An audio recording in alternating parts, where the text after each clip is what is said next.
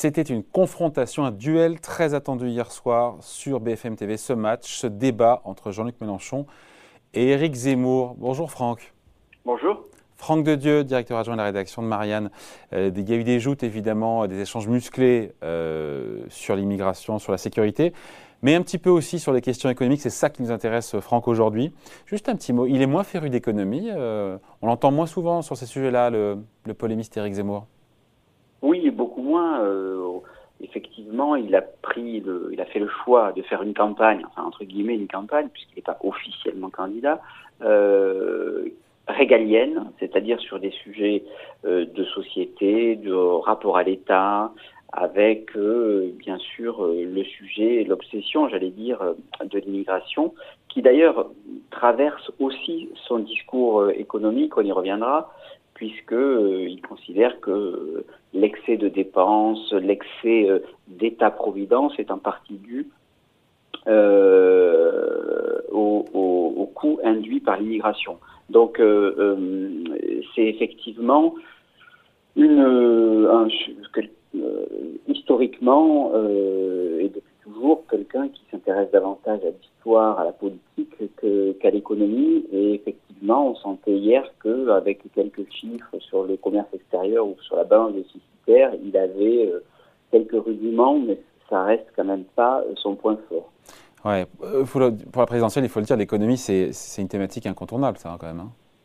Totalement, et non seulement incontournable, mais aussi qui permet de faire le tri euh, entre euh, ceux qui sont, je des, des tribuns, qui ont une certaine capacité à, manier la langue, et puis ceux qui sont aux manettes et qui inspirent pour aux Français la confiance, puisque on a dit que le pouvoir d'achat, c'était très important, euh, ça revenait, euh, on l'a vu le salaire aussi, euh, c'est une thématique qui finalement revient sur le devant de la scène cette campagne 2022, alors qu'on attendait beaucoup sur plutôt des questions régaliennes et sociétales.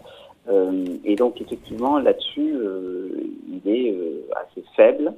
c'est un élément important, notamment lorsque vous avez des candidats qui, euh, comme Valérie Pécresse, ont été euh, euh, un temps à Bercy, comme ministre du budget, bien sûr, et, Emmanuel Macron également. Donc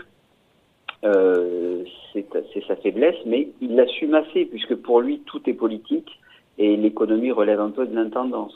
Comme dirait le général. Pour vous, chez, chez Éric Zemmour, il y a des changements, il y a un glissement en matière de doctrine économique il était, euh, il était quoi plutôt, il était quoi au début et qu'est-ce qui est devenu maintenant? Maintenant, on l'a vu, il est plutôt libéral en économie, mais il était où avant?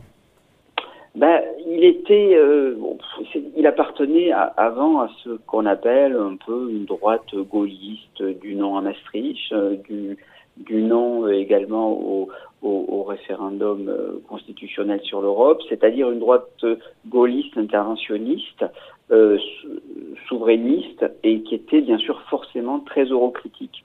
Hmm. Donc euh, tout ce qui va. Mais il, n'est pas pour la sortie de l'euro, on le dit, on le dit net. Hein. Non, il n'est pas pour la sortie de l'euro, absolument pas, euh, ni pour euh, la sortie de l'Union européenne. Mais il a fait un, une sorte de mule de, transition en économie, puisqu'il se montre là, on l'a vu hier d'ailleurs, très libéral avec des, considérations, je dirais, de, de, la droite classique libérale euh, des années 90, quoi. Ouais. Euh, mais en même temps, euh, c'est vraiment antinomique d'être souverainiste et, libéral. Enfin, aujourd'hui, quand, quand, on l'écoute, il, il, est pour plus d'investissement public, notamment en matière d'investissement pour réindustrialiser la France. voilà, il, il y a cette idée encore une fois de c'est incompatible d'être encore une fois. Euh, vous avez tout à fait raison, c'est-à-dire qu'il il va essayer de, de, rendre compatible à la fois euh, l'idée euh, d'un volontarisme public, donc qui irait à rebours de la de la de la pensée libérale et je dirais des thèmes classiques de baisse des impôts, notamment baisse des impôts de production, baisse des droits de succession. Voilà, qui appartiennent plutôt à l'univers un peu Bah oui. libéral. Et, Ouais. et donc, quelque part, on retrouve, euh, si je devais euh, résumer un peu à grands traits, bien sûr, euh, sur le plan économique, un orléanisme, une droite orléaniste dite libérale à l'intérieur, où il croit à la concurrence à l'intérieur du pays, où il croit à la baisse des droits de succession, il a parlé de baisse des charges, de baisse des impôts, il pense aussi à la baisse des dépenses, on l'a dit, en revenant avec son idée de préférence nationale, où il surpondère complètement euh, la responsabilité des, des, de l'immigration dans euh, euh, les comptes publics. Mais on est là sur, je dirais, assumer une droite à l'intérieur li- libérale, et puis à l'extérieur, on pourrait imaginer que c'est plutôt l'une- ça se- on retrouverait pour euh, cette fameuse trilogie de, de René Rénamont euh, une droite bonapartiste. C'est-à-dire que pour lui, l'État va devoir protéger économiquement ses citoyens. Donc il va être Et ce mélange-là, si c'était le mélange, un mélange qui pouvait intéresser les Français, séduire les Français, Euh, protection à l'extérieur et plus de liberté à l'intérieur? Alors, oui, alors c'est un, un vieux fantasme de la droite qui considérait qu'en fait, euh, la, la martingale politique et économique, c'était d'être euh, protégé à l'extérieur avec le libre-échange et la taxe aux frontières, et puis, euh, en revanche, à l'intérieur, euh, faire vivre la concurrence, favoriser l'in- l'initiative par la baisse des impôts, par la baisse des charges. Euh, il y a des, des. Ça, a déjà, dans certains pays, euh, on, on pouvait imaginer quelqu'un, par exemple, comme euh, Berlusconi, d'une certaine manière, appartenait à cette, cette dualité euh, protection, de- besoin de protection euh, à l'extérieur, et puis euh, une, une forme de, de, de je dirais, de, de libéralisme bon teint et affairiste d'ailleurs à, à l'intérieur. Bon, ça n'a pas véritablement marché. Euh, Est-ce qu'aujourd'hui, euh, ce, ce- Ce cocktail. ce cocktail-là euh, a euh, un avenir électoral? Euh, Peut-être, mais en tout cas, euh, c'est pas quelque chose qui plaît à. euh, Il y a un côté hybride. dire- Il y a comme un côté hybride. à Vous écoutez. Et ce tournant libéral pro-business, on l'explique comment ce glissement-là chez Zemmour? Alors, c'est en ce sens que ça a une limite, parce que si vous voulez, pour l'instant, euh, donc il a dit, son idée c'est, si vous voulez, pour l'instant, il a un socle, je dirais, de d'une droite classique, euh, de la bourgeoisie euh, alsacienne, de notables, etc. Bon, euh, qui est assez euh, catholique. Le problème, c'est que cette, euh, quelque part, d'une certaine manière, on peut imaginer que cette sociologie-là soit la sociologie Bellamy, c'est-à-dire conservatrice, de droite, libérale et avec d'inspiration catholique. Il se trouve que euh, ça fait 8%, ça, grand maximum. Et son grand défi, c'est évidemment d'exploser ce, plafond de verre sociologique en étant beaucoup plus ouvert sur euh, des classes populaires.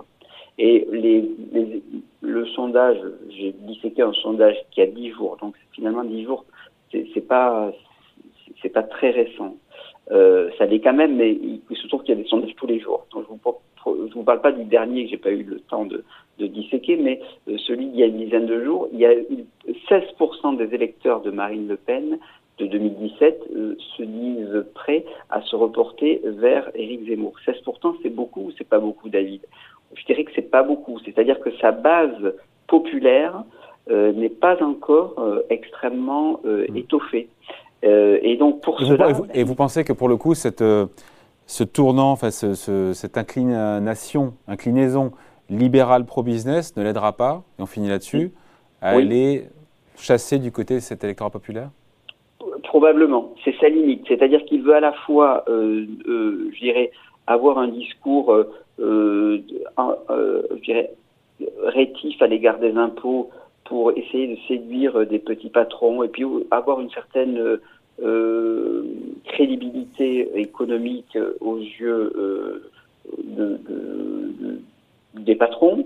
Euh, mais cela l'oblige finalement à se couper un peu d'un discours qui était par exemple celui de Philippot, qui était plus plus proche des classes populaires, euh, sur euh, le service public, euh, la nécessité d'avoir d'embaucher, d'augmenter les dépenses, etc. Donc là, il, est sur le plan économique cette martingale dont on parlait, qui est une martingale un peu macroéconomique et un peu théorique. Sur le plan électoral, il, il, est quand même face à un à une contradiction, à une difficulté. Si on doit le résumer en une phrase, en économie, sa pensée économique, on résume comment? Ben, Je dirais qu'elle est bonapartiste. Euh, non, mais parlez français pour euh, les moins de 20 ans. Hein. Et elle est euh, interventionniste pour protéger de la concurrence internationale et elle est libérale pour favoriser l'initiative à l'intérieur. Ouais. C'est un quelque chose d'hybride. Oui, c'est quelque chose d'hybride, mais finalement qui est, qui est assez. Alors en France, euh, c'était assez. Euh, euh, le, le, le, RPR des années 90 était sur ce positionnement-là. Et puis l'UMP ont abandonné puisqu'ils sont devenus à la fois, je dirais, libéral sur le plan sur le plan économique. là, il y a une espèce de d'hybridité qui correspond aussi à un doute à l'égard de la mondialisation et du libre-échange organisé par l'Union européenne. Tout cela s'inscrit quand même dans un, dans un cadre euh, doctrinal euh, qui est en train de changer, euh, d'époque en fait. Allez, merci beaucoup. Analyse signée Franck de Dieu, directeur adjoint de la rédaction de Marianne. Merci Franck, bonne journée. Merci beaucoup. Bye.